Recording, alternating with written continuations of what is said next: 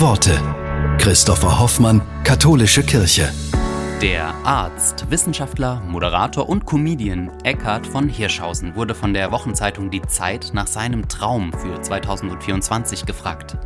Hirschhausen antwortet: Unser Verhalten der Klimakrise gegenüber ist wie nachts wach zu werden mit voller Blase. Du weißt auch, es wird von allein nicht besser. Im Gegenteil, aber schlau wie wir sind, glauben wir allen Ernstes, wenn wir die Augen ganz fest zudrücken, löst sich das Problem von allein. Tut es nicht. Ich träume davon, dass 2024 das Jahr wird, in dem wir die Augen öffnen und hinschauen, um der Natur die Chance auf Erholung zu geben, damit wir uns wieder in der Natur erholen können. Jeder Baum, jedes Moor, jeder Mensch macht einen Unterschied.